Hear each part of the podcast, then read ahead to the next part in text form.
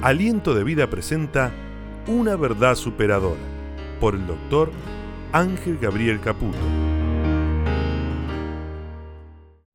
Esta es una fracción del mensaje del doctor Ángel Gabriel Caputo dirigido a los presentes en el auditorio Aliento de Vida y a toda América Latina a través de las diferentes plataformas asociadas.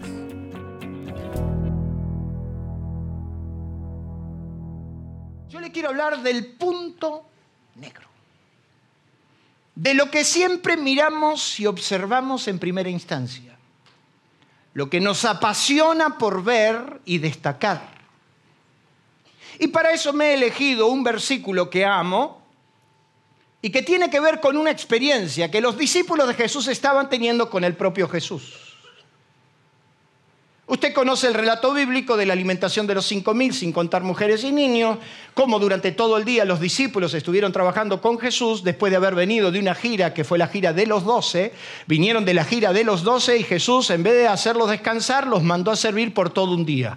Jesús estiró el mensaje, lo hizo largo, ¿verdad? Y lo hizo durante todo el día. Y lo que fue peor, y usted ya conoce el relato bíblico, que cuando terminó de enseñar Jesús y de ministrar a la gente, que eran como diez mil, a Jesús se le ocurrió servir las mesas. Y les pidió a los doce discípulos exactamente lo mismo, que sirvan a las mesas, que... y ahí ocurrió el milagro de la multiplicación de los panes y de los peces. Cuando terminaron eso, los discípulos estaban exhaustos, cansados, eh, malhumorados eh, y todos los agos que usted quiera, ¿verdad? Pero estaban bastante chinchudos. Término muy nuestro, ¿verdad? ¿Usted conoce gente chinchuda? Bien. Los discípulos estaban chinchudos. Me encantaría que usted haga esta declaración y diga, los discípulos estaban chinchudos. En mi época a mí me disciplinaban por decir esto, pero usted lo puede decir. Estaban bastante enojados con Jesús y al punto que la indiferencia se nota claramente que cuando Jesús los ve bastante ofuscados, le dice a los discípulos, suban a la barca y váyanse de una buena vez porque ya les veo. Yo le veía la cara larga a Pedro, le veía la cara hasta Tomás que estaba mandando por ahí fruta. Todos estaban enojados y Jesús dijo, váyanse a la barca. Y nadie, nadie, nadie de los doce se puso a pensar ¿En qué vehículo Jesús va a venir a nosotros y nos mandó a que subamos a la barca? Porque Jesús le dijo, suban a la barca y vayan que yo los alcanzo. A nadie se le ocurrió decir en qué. Tenés una canoa, tenés ¿Cómo vas a hacer para cruzar el mar? ¿Cómo vas a hacer? Nadie le preguntó porque estaban todos enojados. Usted conoce el relato bíblico que como a las 3 de la mañana, 3 de la mañana, se desató una gran tempestad y, a tal punto que la barca se anegaba y los discípulos estaban ahí arriba. Y entonces sucedió lo que les quiero marcar. En Marcos capítulo 6, verso 49 y 50 dice que cuando Jesús fue hacia ellos, viéndoles ellos andar sobre el mar, ¿qué vieron? Dígamelo usted, ¿vieron? A Jesús andando sobre el mar, pensaron que era un fantasma. Yo quiero que usted pare ahí porque lo leemos muy rápidamente. ¿Será que en aquel momento, en aquel tiempo, los cuentos de fantasmas eran normales? Yo no sé, debe ser que la gente creía en fantasmas. ¿Usted cree en fantasmas? Empecemos por ahí. Porque dice que cuando ellos lo vieron, pensaron que eran un fantasma y gritaron, porque todos le veían. ¿Qué veían? La pregunta es, ¿qué veían? Todos le veían y se turbaron, pero enseguida les habló, les habló a ellos y les dijo, tened ánimo, yo soy, no temáis. Otra traducción dice que pensando que era algún fantasma, levantaron, como tu esposa de vez en cuando, ¿verdad? Que levantaron el grito. Levantaron el grito porque todos, ¿qué cosa? Le vieron y se asustaron. Otra traducción dice que creyeron que era un fantasma y se pusieron a gritar, pues todos estaban asustados al verlo. No solo pensaron, sino que ahora lo creyeron. O sea, pensaron y creyeron. Diga conmigo, pensaron y creyeron. Otra traducción dice que todos quedaron aterrados al verlo.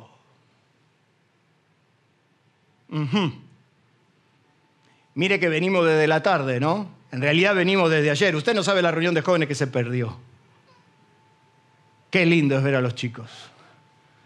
Es interesante porque ellos pensaron Ellos creyeron y también gritaron.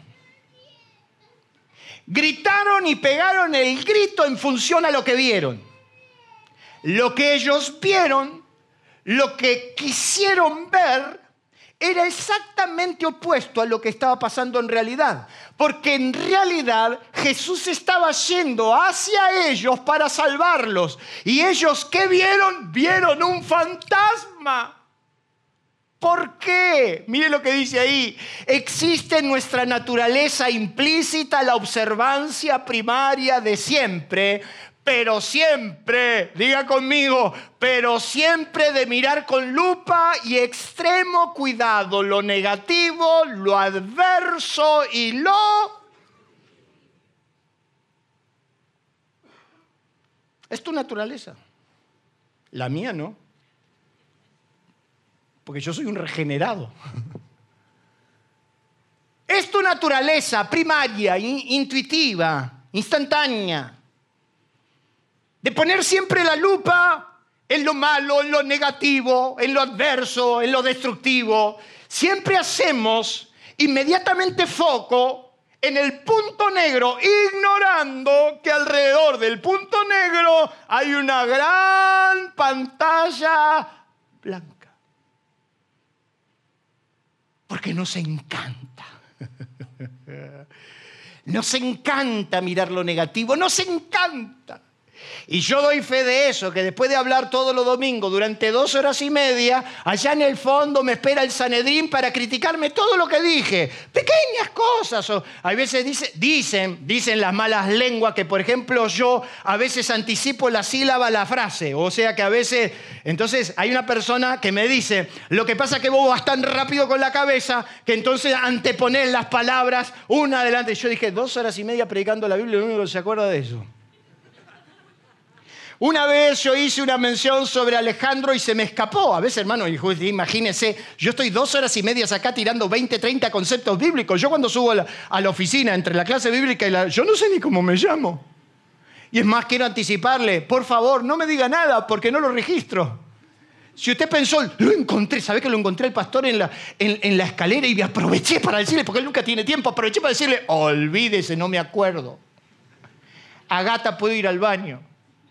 Y me llama la atención cuando entro al baño, porque cuando entro al baño, el otro día entré a un baño y salió un nene del baño y me mira y me dice, el pastor viene al baño. Sí, soy humano.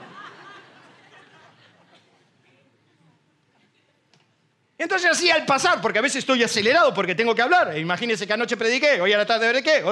Entonces me tengo que desconectar de personajes, de textos, de contexto, porque yo sé positivamente que hay un montón ahí abajo que están esperando que me equivoque. Entonces yo en un apuro dije, como dijo Alejandro el Magno, y me pararon allá al fondo y me dijeron, no es Alejandro el Magno, es Alejandro Magno, como diciendo, ponete las pilas. O sea, nadie se percató que a Gretel la agarraron en esta semana y le dijeron que suba al piano de improviso. ¿Dónde estás, Gretel? ¿Dónde anda Gretel? ¿Qué haces, Gretel? ¿Cómo te va? Cantado. Y como se cayó el pianista que tenía que tocar, por razones... ¿Ve cómo están? ¿Ve cómo, ¿Ve cómo están? Yo estoy dando el ejemplo del teclado. También puedo atender al baterista que se accidentó la mano, pero yo estoy hablando del teclado, ¿eh? capito? Y entonces a Gretel la agarró y le dijeron, tocase el piano. Y Gretel le tuvo que venir a tocar el piano. Y seguramente Gretel habrá hecho algo que alguien diga, ¡ja! Y ahora la pusieron a Gretel, mira cómo toca. Porque somos así. Porque hay una observancia primaria de siempre, pero siempre, pero siempre poner el ojo en lo negativo, en lo adverso, en lo destructivo. Un verdadero, mire lo que dice ahí, un verdadero llamador al desgano, la derrota, depresión, que nos lleva siempre por malos caminos, Nada bueno puede pasarnos. ¿Por qué? Porque cuando ponemos tanto la vista en lo negativo, cuando miramos tanto el punto negro, cuando estamos clavados tanto en esa situación que tanto nos llama la atención, es un llamador constante y ve, y ahora hay que ver, y ahora, y ahora Gustavo no viene más, y ahora el otro tampoco, y ahora lo de protocolo no sé lo que hacen, si están allá en el... y ahora, y sí. Deme un aplauso, por favor.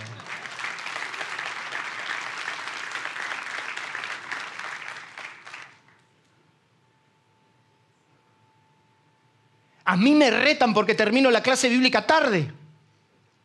En vez de decir, qué bueno que se quedan todos en la clase bíblica, me dicen, me mandan a los padres tarde. Y después allá en la escalera es un, es un llamador a decir, ¿sabes qué? Termino la clase bíblica a y media. Se me va a armar. Pero cuando prestamos tanta atención a lo negativo, es un llamador al desgano. Cuando siempre estamos observando por esa inclinación que tenemos, lo único que hacemos también en nuestra vida personal es arrastrarnos a vivir cosas que no son tan buenas. Es ahí que la ciencia nos pudo separar entre dos claros, mire lo que dice, dos claros bandos si bien hay más, pero en cierta manera la ciencia, de alguna manera, que estudia las conductas humanas, dice que está la gente optimista y también que existe la gente pesimista. ¿De qué lado estás?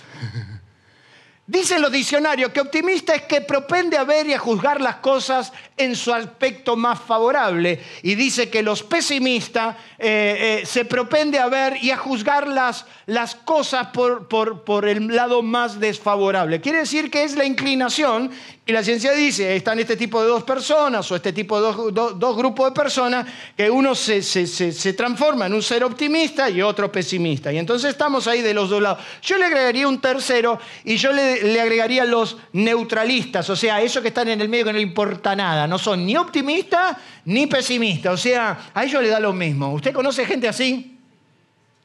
O sea, ni siquiera están del lado del optimismo ni, ni del otro lado. O sea, están en el medio. Le da lo mismo, llueve o no llueve, sale el sol. Hay gente que sale el sol y dice, qué bueno salió el sol, vamos a poder tomar el sol. Y otro dice, qué mal, el sol nos quema todas las plantas. Y hay otro dice, a mí me da lo mismo, el sol o no el sol. ¿Cuántos dicen?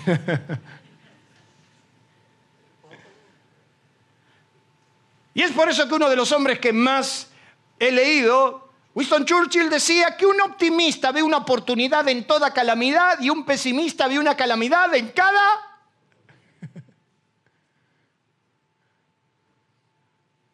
Cada oportunidad, una calamidad. Qué bueno que estamos en el piso, en el subsuelo de Argentina. Qué bueno, porque vamos a rebotar.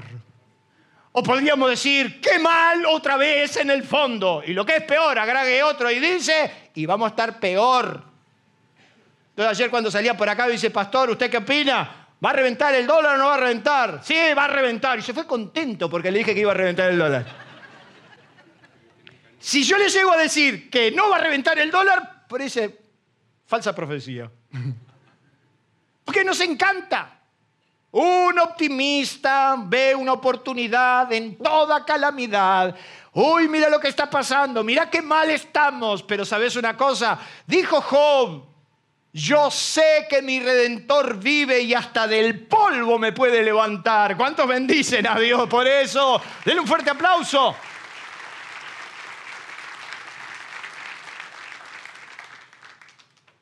O sea que puede ver una oportunidad o puede ver una calamidad, depende del lado que usted lo esté mirando.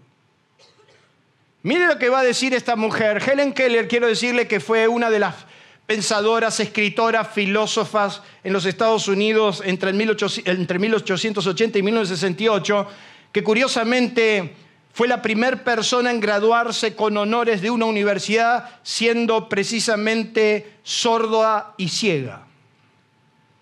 Esta mujer que a los 15 años tuvo un problema personal, que perdió la vista y que perdió su capacidad auditiva, sin embargo dijo en uno de sus tantos libros que recomiendo que lea, que dice que el optimismo es la fe que conduce al éxito. Nada puede hacerse sin esperanza y qué cosa, y sin confianza.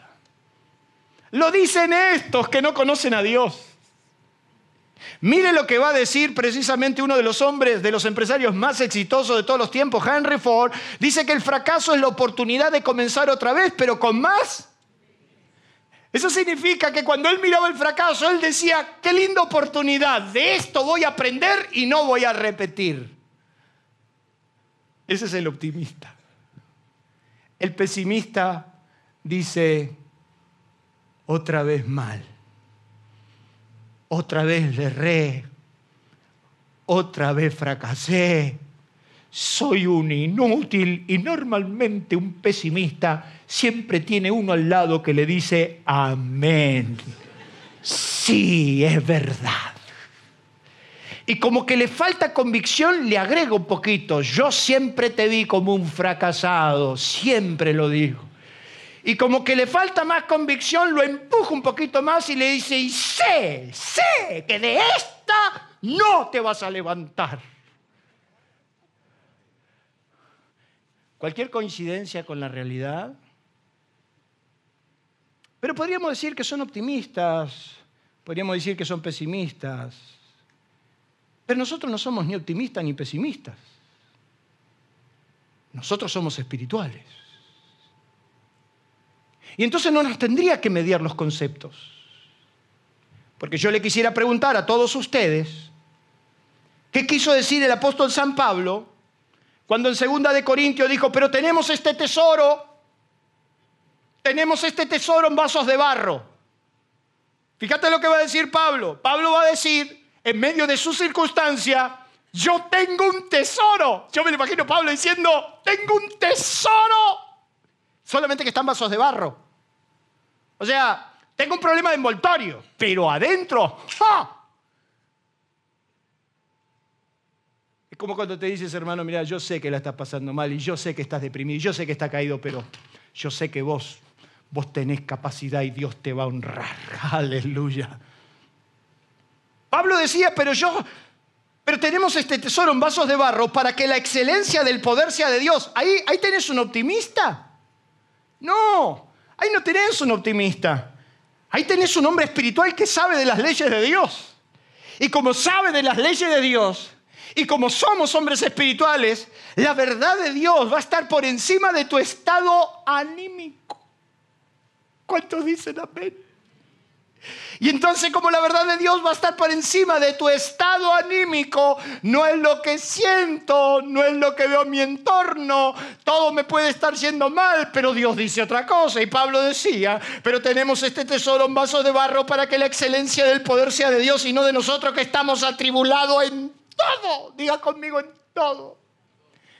Menos mal que este año por lo menos tuvimos la bendición del, del fútbol, hermano. Mira si, si el Dibu no atajaba. Hermano, yo ya tenía programado un viaje a Francia y yo me había comprado un casco. Me iba con casco.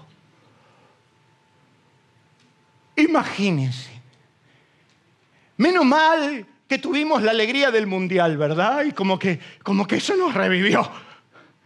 Pero vos te imaginas si hubiéramos perdido esa final? Lo desastroso, la, tribulación, pero que ni los tres años y medio de la gran tribulación no se comparan encima con el año que nos vino y el año que tenemos y el año que vendrá. Entonces Pablo dice, estamos atribulados en todo, mas no angustiados. Entonces mi, hija me estaba explicando antes de venir que existe en la psicología lo que es el optimista peligroso. Bueno, el, optimista peligroso es ese que, que verdad, se está, se está por prender fuego y dice, no te hagas problema, esto se soluciona. Entonces dice Pablo que estamos atribulados en todo, mas no angustiado. Que él está diciendo, yo no le permito a la tribulación que me angustie. En apuros, mas no desesperados, apurados. Apurados, apurado por, por póngale el nombre que quiera. los apuros, con qué vamos a pagar, dónde vamos a ir, cómo vamos a hacer. Todos tenemos un pájaro carpintero en casa, ¿verdad? ¿Y cómo vas a hacer? ¿Y cómo? ¿Y cómo? ¿Y qué? ¿Y cuándo? Y dejarle el cómo a Dios. en apuros, mas no desesperados, derribados. O sea, eh, oiga, este, este es un optimista en serio, ¿verdad? Porque él dice, estoy derribado, pero no destruido. Sí, me han quitado las ganas de vivir. Me has quitado el aliento de seguir adelante. No tengo ganas de hacerlo más. Me han pegado por todos lados y ya no ha sido el, golpe, sino lo tupido del golpe. O sea, no ha parado desde hace 10 años, 5 años, 20 años, porque hay tribulaciones que duran un día, otras duran un mes, otras duran un año, otras duran 10 años. Son crónicas y constantes. ¿A cuánto le pasa? Pero Pablo dice, yo he sido, yo he sido vapuleado, Pablo dice, yo he sido derribado, pero no destruido. Y termina diciendo en ese capítulo, porque esta leve tribulación momentánea produce en nosotros un cada vez más excelente y eterno peso de gloria, no mirando nosotros las cosas que se ven, sino las que no se ven, pues las cosas que se ven son temporales, pero las que no se ven son eternas. Eso quiere decir que si no aprendemos a ver la realidad que está frente a nosotros bajo la óptica de Dios, estaremos iguales que los discípulos, gritando, creyendo mal y con mucho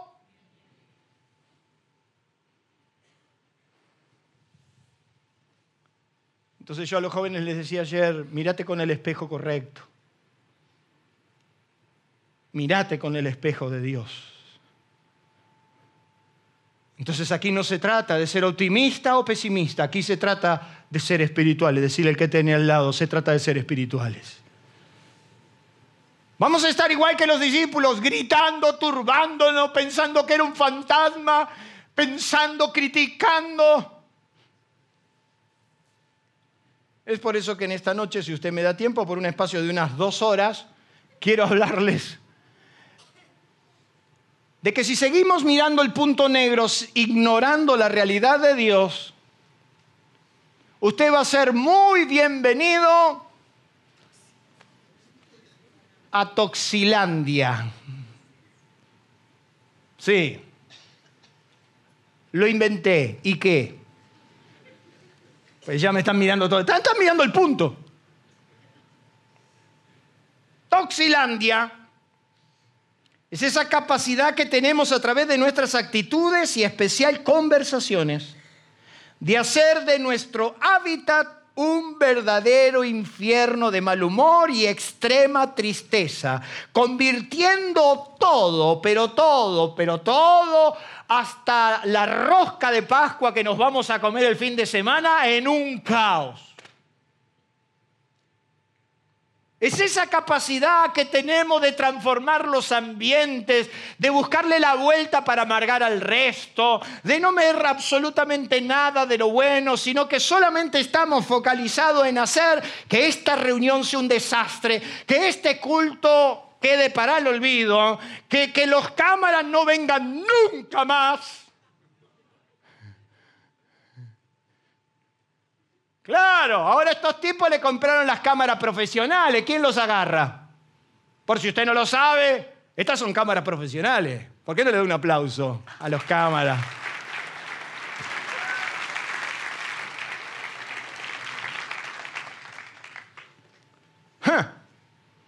Y ahora vas a ver. Ahora vas a ver que los jóvenes están allá arriba, pam, pim, pum, todo es un drama. Todo, la reunión se transforma en lo mismo. Hay gente que su sola presencia te transforma el ambiente. Es por eso que Pablo le dice a los corintios, no es rey, las malas conversaciones corrompen las buenas costumbres. Diga conmigo las malas conversaciones. Y ahora lo viste a Luna, ¿no? Hay que ver, hay que ver cómo se compró esa camioneta.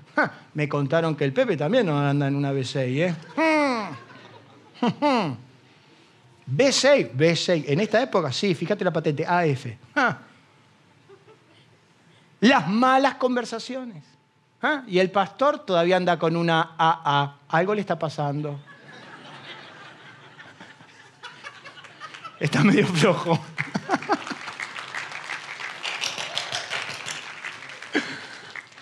Las malas conversaciones. ¿Y por qué será que ahora la reunión los hacen los sábados a la tarde? ¿Viste que los músicos el otro día se juntaron? Ah, no, no, la clase de música. Ah, la clase de música. Ah, pero igual a mí me contaron. Me contaron que andan haciendo, no sé, se juntaron ahí en el, en el, en el Zoom. 43 había, no me digas, sí. ¿Y juntaron la silla? No, la dejaron igual. No te dije. Esa es Lili.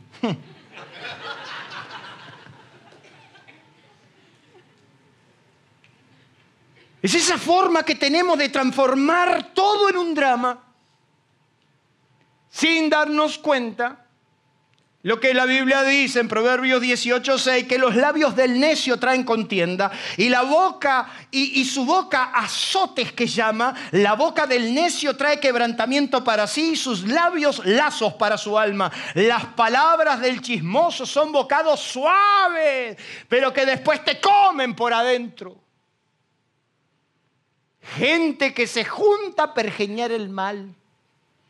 Gente que transforma absolutamente todo para hacer de eso un caos. Y así andaban dos discípulos de Jesús. Después de tres días muerto Jesús. Estos no eran de los doce, pero estaban cerca de los doce, conocidos muy comúnmente como los caminantes a Emaús. A mí me gustaría que usted abra su Biblia en Lucas capítulo 24. Vamos a entretenernos un rato ahí y le prometo apurarme. En Lucas capítulo 24, usted va a encontrar dos personajes que van a vivir una experiencia extraordinaria y que tiene que ver con lo que hablamos. Emaús significa agua caliente y es una pequeña aldea a 11 kilómetros de Jerusalén. Diga conmigo 11 kilómetros. Se calcula que aproximadamente sería una caminata de tres o cuatro horas, pero usted empiece a ver de qué se trata, porque en el capítulo 24 de Lucas, verso 13, dice aquí que dos de ellos iban el mismo día a una aldea llamada Maús, que estaba a 70 estadios de Jerusalén, 11 kilómetros, e iban hablando entre sí hmm, de todas aquellas cosas que habían acontecido. Hmm. Sucedió que mientras ellos hablaban y discutían entre sí, Jesús mismo se acercó y caminaba con ellos. Mas los ojos de ellos estaban velados para que no le conociesen. Y dijo, ¿qué pláticas son estas que tenéis entre vosotros mientras camináis? ¿Y por qué estás triste? O sea, significa que estos estaban tristes, melancólicos, estaban bastante desairados y entre los dos se retroalimentaban y estaban haciendo de esa caminata una de las peores caminatas de su vida. ¿A usted nunca le pasó a hacer un viaje y fue el peor viaje de su vida? ¿Qué pláticas son estas? Y respondiendo uno de ellos que se llamaba Cleofas, le dijo, ¿eres tú el único forastero en Jerusalén que no ha sabido de las cosas que en ella han acontecido en estos días? Y entonces le dijo, ¿qué cosa? Y ellos le dijeron, de Jesús Nazareno, que fue varón profeta, poderoso noble, y todo el chisme que me comí, y de la palabra fue poderoso y todo, y cómo le entregaron los principales sacerdotes y nuestros gobernantes a sentencia de muerte, pero nosotros esperábamos ¿Qué dice ahí? Nosotros esperábamos que Él nos iba a liberar y no nos liberó nada. Se olvidó de nosotros, se dejó matar. Es un fracasado.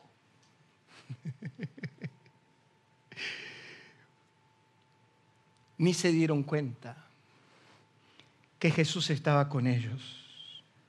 Nosotros esperábamos que Él había de redimir a Israel y ahora además de todo esto, hoy es el tercer día que esto ha acontecido. Y, entonces se decían y se contradecían, porque el otro le agarraba y le decía, sí, pero mira que hace tres días. Y una mujer le dijeron que no estaban y se decían y se contradecían.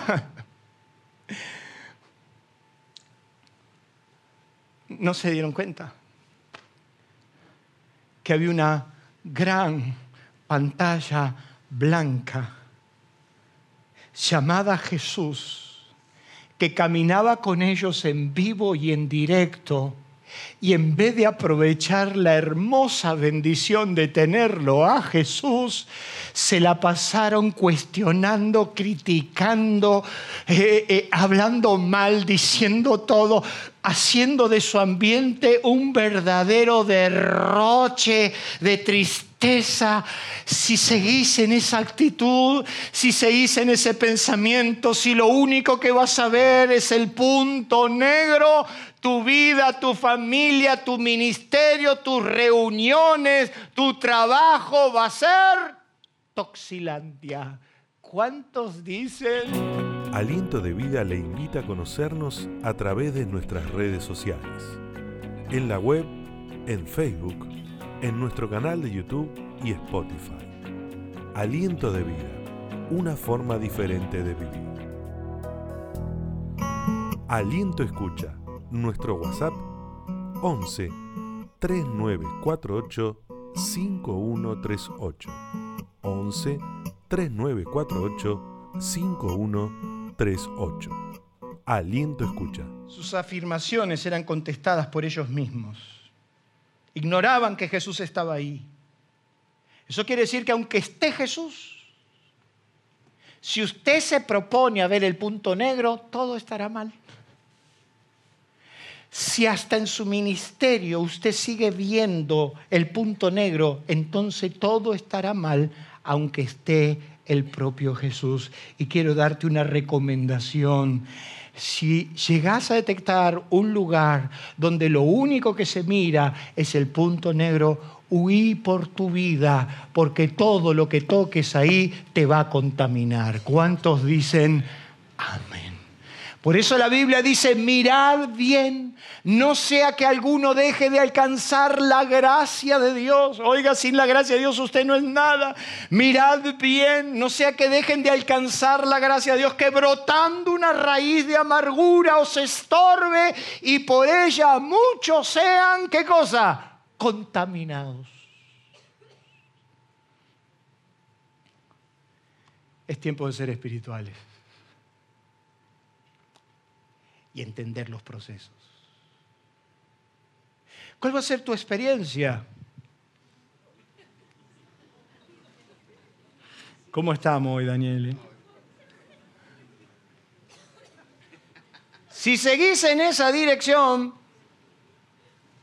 te va a agarrar el síndrome del matungo viejo. Se lo voy a describir de esta manera.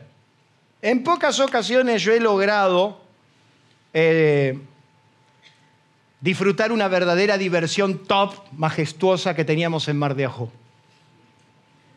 En Mar de Ajó tenías tres clásicos. Existen tres clásicos.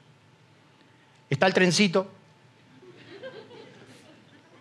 que el trencito es, es una lástima, hermano.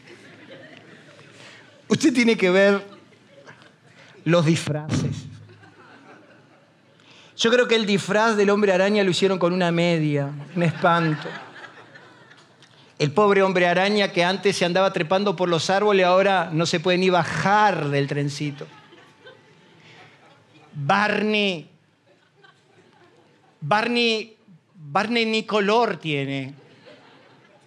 Y encima parece que Barney le habrá agarrado una mala, una mala racha porque adelgazó y le queda grande. Es un desastre. El trencito es el mismo de los últimos 40 o 50 años. El curro lo tiene bastante bien agarrado ese porque está siempre. Y a mí de chiquito, a mí se me caía la baba por subirme al trencito. Qué lindo hubiera sido dar una vuelta, pero en mi casa nunca nos pagaron una vuelta. Nunca disfruté de eso. Eh, eh, lo segundo que vos tenés en Mar de dentro de los top, es el paseo a caballo. Los mismos caballos. Pobrecitos, dan lástima. La barba blanca, ciego el caballo. Te mira.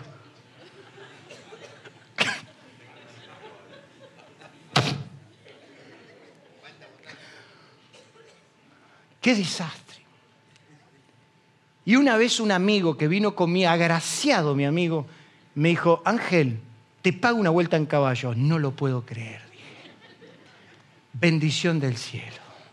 Nunca en mi vida había tenido. Créanme que cuando yo estaba en la cola para agarrar el caballo, tenía los mismos latidos que, subir al, al, Mountain Spy de, de, Disney. O sea, era. Imagínate subir al caballo. Entonces cuando me subí al caballo yo andaba buscando que no me den el que yo ya se estaba dando cuenta que estaba medio mal. Y entonces cuando me dieron el caballo, cuando logré subirme al caballo, ¿verdad? En aquel tiempo estaba un poquito excedido y el caballo yo sé que hizo... Las cosas que tengo a hacer para que usted se me distraiga un poco. La cuestión es que yo me subí al caballo y mi amigo que me había pagado la vuelta me dijeron, vamos a andar por los médanos, ahí cerca, ahí cerca del faro, ¡vamos! ¡Pa! ¡Pa! El caballo nunca se movió. Nunca se movió. El otro salió rajando, el mío se quedó. Entonces cuando se quedó viene un, chico que estaba ahí al cuidado de los caballos con un palo y le pegó al caballo y el caballo salió. A mí no me enseñaron, no me dijeron nada. La cuestión es que el caballo empezó a ir. Yo no le agarraba el galope y entonces andaba el golpe. Pero yo quería ir para el lado del faro, pero el tipo me mandó para el, lado, para el otro lado. Y yo lo giraba para acá y el caballo iba para allá. Y yo le decía, ah, ya sé cómo funciona esto. A este le tengo que pegar duro para que entienda quién manda acá y para acá. Y el caballo doblaba para allá. Y yo lo agarraba para allá y él para allá. El caballo, a lo último, hizo lo que se le dio la gana. Me llevó por donde él quiso y parecería que tenía un reloj metido en la pata exactamente a la hora o clock. Yo ya venía así, ni lo agarraba al caballo de la rienda total, él hacía lo que quería. Mi amigo viene todo transpirado, todo mojado, todo empapado. Me dice, ¿dónde estaba? Me fui, este loco me llevó por a toda velocidad. ¿Dónde te metiste? Y me dijo, no me metí, no me metí a ningún lado, me llevó donde él quiso.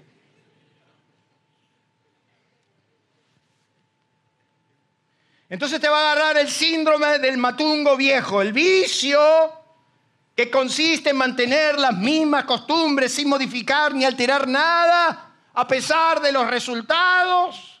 Porque siempre lo hice así, porque acá se hace así, porque yo lo tengo que hacer así, y entonces no voy a permitir que nadie me cambie de este lugar, y entonces te vas a transformar hoy en los viejos de ayer,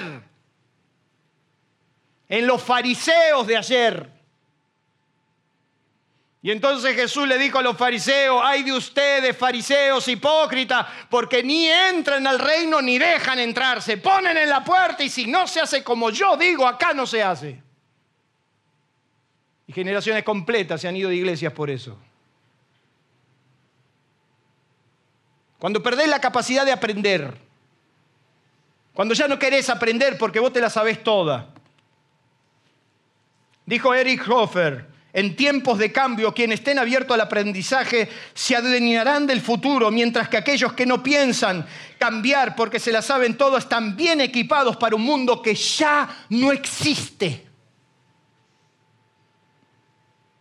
Entonces, el escritor a los hebreos le tiene que escribir y le dice a los hebreos, ustedes debiendo ser ya maestros, ustedes debiendo ser ya maestros son niños que vuelven a los mismos rudimentos, porque quieren hacer exactamente las mismas cosas y no se dan cuenta que hay que ir para adelante, hay que ir para el futuro, hay que caminar hacia adelante, hacia el futuro, porque lo mejor de Dios está por delante y nunca por detrás. ¿Cuántos dicen amén?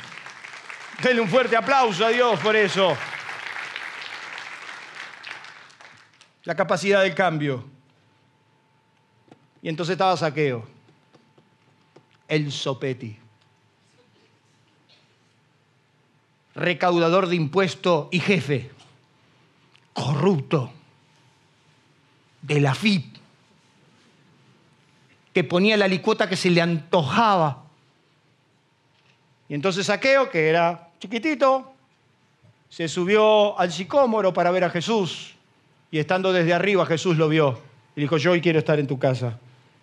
Jesús fue a la casa de Saqueo y Saqueo lo recibió contento y todo el mundo andaba chismeando, todo el mundo andaba diciendo el punto negro. ¿Qué hace ese publicano? ¿Qué hace Jesús comiendo en la casa de ese traidor? ¿Qué hace? ¿Qué hace? Mira, mira, mira, el punto negro, ¿verdad? Ahí está, en vez de decir, ¿qué va a hacer Jesús? A ver, pensar, a ver, ¿qué va a hacer Jesús con este hombre? Y dice que, que, Saqueo lo escuchó y parece que le entró la palabra y parece que Saqueo se compungió y parece que Saqueo entendió y parece que Saqueo dijo, Dios, perdóname y se levantó levantó en medio de la charla y dijo, momento, la mitad de mis bienes se la doy a los pobres. Porque se dio cuenta que era todo chorizo.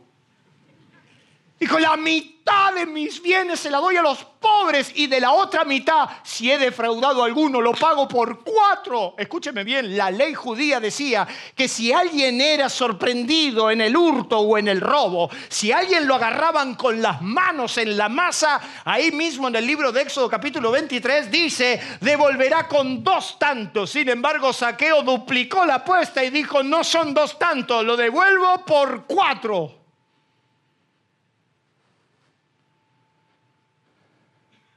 Y entonces Jesús lo miró y le dijo, Saqueo, hoy ha entrado la salvación a tu casa. ¿Entendiste? ¿Comprendiste? Abriste tu ser para que yo te hable y te ministre. Y ese fue un hombre que trajo gloria a Dios. Si usted sigue mirando el punto negro, usted va a ser arrastrado siempre por una mentalidad de premios. ¿Y qué dice ahí? Castigos. Te va bien porque te portas bien, te va mal porque te portas mal. La religión desarrolló muy bien esa forma de pensar y te ató a la culpa. Dice que Jesús, en Juan capítulo 9, usted conoce, me voy a apurar, Dice que Jesús vio un ciego de nacimiento y entonces los discípulos tenían bien plasmado ese pensamiento. Entonces dice que los discípulos de Jesús le dijeron a Jesús, dime, ¿quién pecó, este o sus padres, para que este hombre esté así? Siempre buscando la responsabilidad en el otro, siempre marcándolo al otro. ¿Quién pecó? Eh, mira, mira, esto seguramente que te pasó por desobediente. Esto te pasó porque no hiciste las cosas bien. Esto te va a pasar por esto o por lo otro. Y Jesús dijo, no muchacho, no es que pecó ni este ni sus padres. Este hombre está así porque es la perfecta oportunidad de que las obras de Dios se manifiesten en él. O sea que tu problema no es un problema. Tu problema puede ser la oportunidad oportunidad de que Dios haga un milagro, aunque sea en tu vida. ¿Cuántos dicen amén? Den un aplauso. Ay, Dios. Y a mí se me ocurrió en la reunión de equipo pastoral decir, muchachos, Dios me habló, es el momento de construir la casa al Señor. Bien. Así que quiero que me vayan y me busquen un lote, busquen un lote acá en San Justo que no supere las 15 cuadras a la redonda de la plaza de San Justo, porque ahí tenemos que entrar, y está el poder político, y ahí nosotros tenemos que alumbrar, tenemos una misión que hacer. Y estos muchachos salieron cual Superman y anduvieron orando por todos los lotes, hasta que un día David vino y me dice, ¿sabes qué? Creo que encontré el lugar. No me diga, sí. ¿Te acordás del viejo cinecelo? Te reprendo, Satanás, en el nombre de Jesús. ¿Te acordás? No, pero Ángel, mirá que es una buena oportunidad. No, no, no, no, no, no, no. no. El cinecelo está ahí cuando se cae San Justo. No, no. No, tenemos que ir al centro. ¿Y sabés qué hicieron? Fueron y contaron las cuadras. Y vinieron y me dijeron, pero mirá que está 15 cuadras Entonces para mí empezó a ser un problema. Pero el problema con mi problema es que yo no me di cuenta que este no era un problema. Esta era la oportunidad que Dios tenía de mostrarle a este barrio y a esta provincia de que todavía Dios es un Dios de luz y de gloria y de poder y de santidad y de excelencia. No, no pecó este ni sus padres. Vas a tener que quitar de tu mentalidad esa forma de pensar. Existe la oportunidad de que Dios haga algo nuevo, glorioso. Y de hecho que Jesús lo hizo, porque escupiendo en tierra hizo lodo, hizo un moco bien pesado y se lo untó a los ojos del cielo y dijo, anda a lavarte al Siloé, que traducido es enviado. Y se fue y volvió viendo. Y entonces la gente al reconocer lo que era el ciego de nacimiento le dijeron, ¿cómo es que ahora ves si antes no veías? Y ese hombre dijo, ese hombre no sabía ni quién era el Hijo de Dios. Mire qué, qué hermoso, esas cosas están en la Biblia. El hombre no sabía ni, ni de pepo que era el Hijo de Dios. Dijo, ese hombre, ese que se llama Jesús, ese untó lodo, escupió en tierra, me lo untó en los ojos y ahora veo. Gloria a Dios. Yo te quiero invitar que te dejes de castigar. Con todo el corazón. Yo te quiero invitar a que vayas a la mesa de Dios como el Hijo de Dios que sos, a recibir por gracia. ¿Cuántos dicen Si seguís viendo tu punto negro, tus errores, es muy probable que Jesús nunca pueda hacer nada en tu vida. Si seguís en esa dirección, la dirección va a estar equivocada. Proverbios, Proverbios dice que hay caminos que al hombre le parecen rectos, pero su fin es camino de muerte. Los que fueron a conocer la tierra, todos, absolutamente todos, se quejaron de la tierra. Y cuando volvieron, a pesar de los esfuerzos de Caleb, de Josué y del propio Moisés, ellos todos dijeron, la tierra es buena, pero nosotros no podemos, hay muchos gigantes, es imposible, nos volvemos a Egipto. En sus corazones se volvieron a Egipto. ¿Cómo, cómo, cómo, cómo desearon volver a Egipto cuando Egipto los maltrató? ¿Cómo desearon volver a ese espanto de la, de la esclavitud si Egipto los maltrató. Pero dice que todos ellos dijeron, designemos un capitán y volvámonos a Egipto. En la medida que dependa de tus emociones, en la medida que no veas que Dios lo puede hacer, en la medida que no entiendas que Dios te lo quiere dar, la dirección va a ser incorrecta. Te vas a ir a la tierra del dolor. Y Dios ya no quiere que estés en la tierra del dolor. Dios quiere que estés en la tierra de libertad. ¿Cuántos dicen amén? Y voy a terminar en esta noche diciéndoles que si seguís mirando el punto negro, ¿qué dice ahí? Vas a perder oportunidades.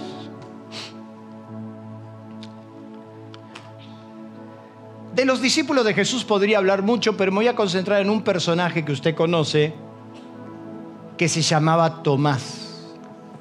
Y hoy estás, Tomás. No lo tomes como algo personal. Pero de los doce había uno que se llamaba Tomás. Era bastante particular Tomás. Y en Mateo capítulo 10 dice que Tomás fue parte de la historia de los doce cuando fueron a orar por los enfermos a sanar a los enfermos y a predicar el reino. O sea que Tomás vivió una experiencia muy buena, una experiencia donde vio a Dios obrar en reiteradas ocasiones y para él no era nuevo, pero Tomás era siempre el que cuestionaba. Tomás era el que dice, hay que ver, hay que ver. Tomás era el que, a pesar de ver los milagros de Dios, era pesimista por naturaleza. Yo quiero que usted abra su Biblia, por favor, en Juan capítulo 11. Usted encuentra el relato de que Jesús sabe que Lázaro ha muerto y dice que él se va a demorar adrede porque él quiere hacer una resurrección. Entonces en el capítulo 11, verso 11, dice, dicho esto, dijo, nuestro amigo Lázaro duerme, mas voy a despertarlo. ¿Cabe alguna duda de que Jesús lo podía despertar? ¿Cabe alguna duda de que si Jesús dijo que lo iba a resucitar, lo va a resucitar? Si yo estaría dentro de los doce, a mí no me cabería ninguna duda y me estaría preparando, sacaría la coda color instantánea, prepararía el telefonito para filmar, porque si Jesús dijo que lo va a levantar, yo me preparo para ver algo único. Sin embargo, mire lo que dice a continuación. Entonces dice, dijeron entonces sus discípulos, verso 12, si duerme, sanará. Pero Jesús dijo de esto, de la muerte de Lázaro, y ellos pensaban que hablaban de reposar del sueño. O sea, los discípulos no entendían. Los discípulos estaban en Narnia. No entendían nada.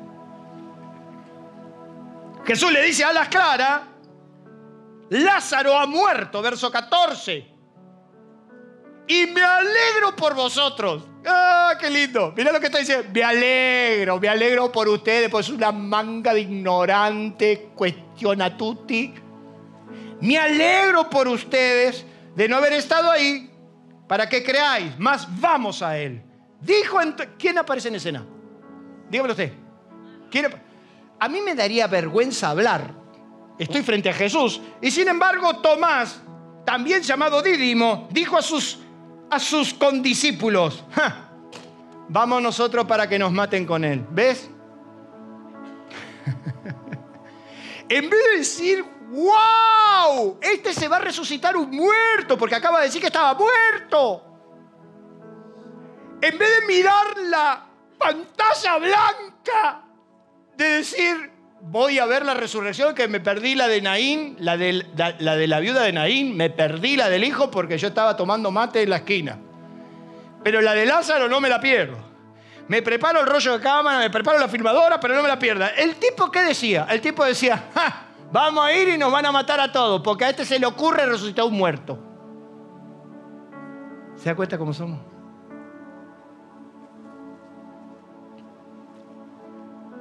Tomás era así. Tomás es un personaje que siempre fue lento para entender. Vaya al capítulo 14, en el verso 1.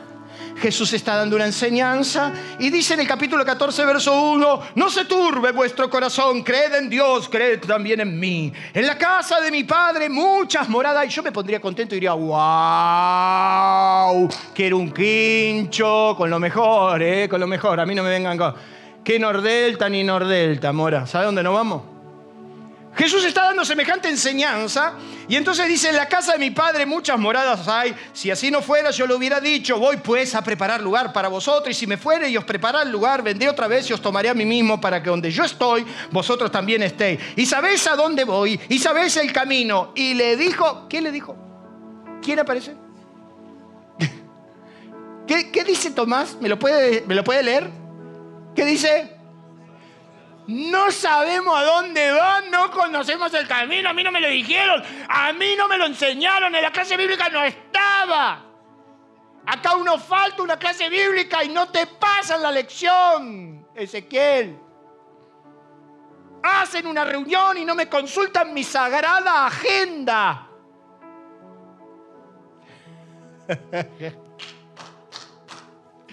me aplaudo a mí mismo. No sabemos, no sabemos. Mira lo que le dice este caradura. Este es un caraduro. Le digo, Señor, no sabemos a dónde vas. ¿Cómo pues sabremos el camino? Pasa el capítulo 20 de Juan, total está ahí. Siempre ausente. Tomás. Eh, Tomás hacía el salteadito. Un domingo sí, dos no venía de vez en cuando. Y entonces, claro, estaba medio desconectado. Usted no conoce gente que está medio desconectada a veces de la iglesia, de la movida, ¿viste? Está. ¿Qué pasó? ¿Qué pasó? ¿Qué pasó? Tomen este mensaje como profético. Entonces en el verso 24 del capítulo 20, por favor, mírelo. Pero Tomás uno de los doce, llamado Dídimo, no, no tuve tiempo de buscarla. Alguien, por favor, después que me busque, ¿por qué Dídimo? ¿Qué tenía? ¿Un dínamo? ¿Qué le pasa? Pero Tomás, uno de los doce, llamado Dídimo, no estaba con ellos cuando Jesús vino. Ah, mira, mira vos, mira. O sea que por ahí Dios visita al pueblo y este no está. O sea, justo no está en las reuniones más importantes. Ah, mira, faltan las reuniones de jóvenes. Uy, ¿dónde están los jóvenes que ya predican, cantan, los nuevos, los que van a ser los ministros de la No está, él está ausente. Él viene de vez en cuando, viene, cuestiona, ¿cuándo es la reunión? Ah, no, no, yo vengo solo. No, no, cuando me conviene, cuando puedo, cuando... Entonces dice que Tomás no estaba. No estaba, fíjese, qué interesante, léalo conmigo, pero Tomás, uno de los dos llamado Dídimo, no estaba con ellos cuando Jesús vino. Le dijeron pues los otros discípulos, el Señor hemos visto, y él dijo, si no viere en sus manos la señal de los clavos y metiere mi dedo en el lugar de los clavos y metiere mi mano en su costado, no creeré. Ese era Tomás. Claro, no estuvo. Y entonces como no estuvo, cuestiona todo. Y entonces mire qué interesante, ocho días después, diga conmigo, ocho días, estaba otra vez con sus discípulos dentro y con ellos Tomás. Y llegó Jesús estando la puerta cerrada y se puso en medio de ellos y dijo, pasa vosotros. Y luego le dijo a Tomás, pon aquí tu dedo mira mis manos, acerca tu mano, dale, dale, dale, tocala, mete en mi costado. Tomás, sé creyente. Entonces Tomás respondió y le dijo, Señor mío y Dios mío. Y Jesús le dijo, porque me has visto, Tomás, creíste.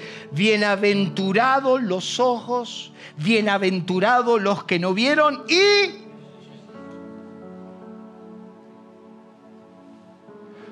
Yo quiero decirle a todos ustedes, a todos, a todos los que están escuchando la palabra hoy, a todos los que nunca vieron a Jesús, a todos los que no conocieron a Jesús, a todos ustedes y a mí mismo, yo les digo y me digo, somos bienaventurados porque nosotros creemos sin haber visto.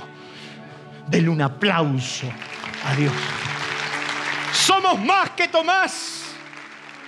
Somos más que Pedro, somos más que Juan somos más que ellos porque nosotros no hemos visto y hemos creído. Pero Tomás siempre estaba ahí y perdió su gran oportunidad. Dios no nos pide mucho. Quizás se conforma con una actitud que no siempre encuentra en tu vida. Jairo cuando fue a buscar a Jesús le dijeron que la niña se había muerto, que su hija se... que no moleste más al maestro. Sin embargo, dice que Jesús le dijo, mire qué interesante, mientras él aún hablaba, vinieron de la casa del principal de la sinagoga diciendo, tu hija ha muerto, ¿para qué molestas más al maestro? Pero Jesús, luego que oyó lo que se había dicho, dijo al principal de la sinagoga, no temas, no mires el punto negro, no temas, solo cree. Solo cree. Entonces en esta noche quiero que usted entienda que Dios no pidió que sea optimista en semejante situación. ¿Vos te crees que yo soy un loco? ¿Vos te crees que vos que la estás pasando mal, yo te tengo que decir, tenés que ser más optimista? ¿Vos te pensás que soy un ignorante? ¿Cómo se puede ser optimista cuando estás por perder un ser querido? ¿Cómo se puede ser optimista cuando no tenés para comer? ¿Qué te pensás que esto es un club de autoayuda? La iglesia no es un club de autoayuda donde te tengo que decir, tenés que ser optimista, tenés que ser optimista. No. No depende si sos optimista o pesimista. Depende que seas espiritual, hijo de Dios. Y que simplemente creas que Dios está al control. Y entonces en vez de ver el punto negro, hoy te animo a ver la pantalla blanca. ¿Qué significa eso? El problema está. Te podés deprimir. La vas a pasar mal, puede ser. Pero quiero decirte, cree solamente y tu problema, tu circunstancia puede cambiar. ¿Cuántos dicen amén? Cierre sus ojos, incline su rostro, dígale a Dios, Señor, yo no quiero ser ni optimista ni pesimista, no quiero depender de mis estados anímicos. Señor, oh Dios, yo quiero verte obrar, que hagas el milagro que estoy esperando. Yo necesito verte obrar. Yo necesito, Señor, en esta hora, que tu mano me pueda socorrer, pueda intervenir, pueda levantarme, pueda llenarme, pueda saciarme y así todo puede estar en paz. Padre, yo quiero bendecir a mis hermanos. Yo quiero bendecir esta preciosa iglesia, oh Dios. Quiero, Señor, que todos juntos en esta noche seamos capaces de entender que el que viene caminando sobre la tormenta es Jesús, no es un fantasma. Es Jesús, no es un fantasma, no es un capricho, no es un pensamiento, no es optimismo, es Jesús. Es Jesús que está caminando al lado tuyo, es Jesús que quiere cambiar tu ambiente, que quiere cambiar tu casa, que quiere cambiar tu matrimonio, que quiere cambiar tu ministerio, que quiere cambiar tu trabajo. Es Jesús que está caminando, deja de hablar, deja de quejarte, aprovechalo a Jesús, abrazalo a Jesús.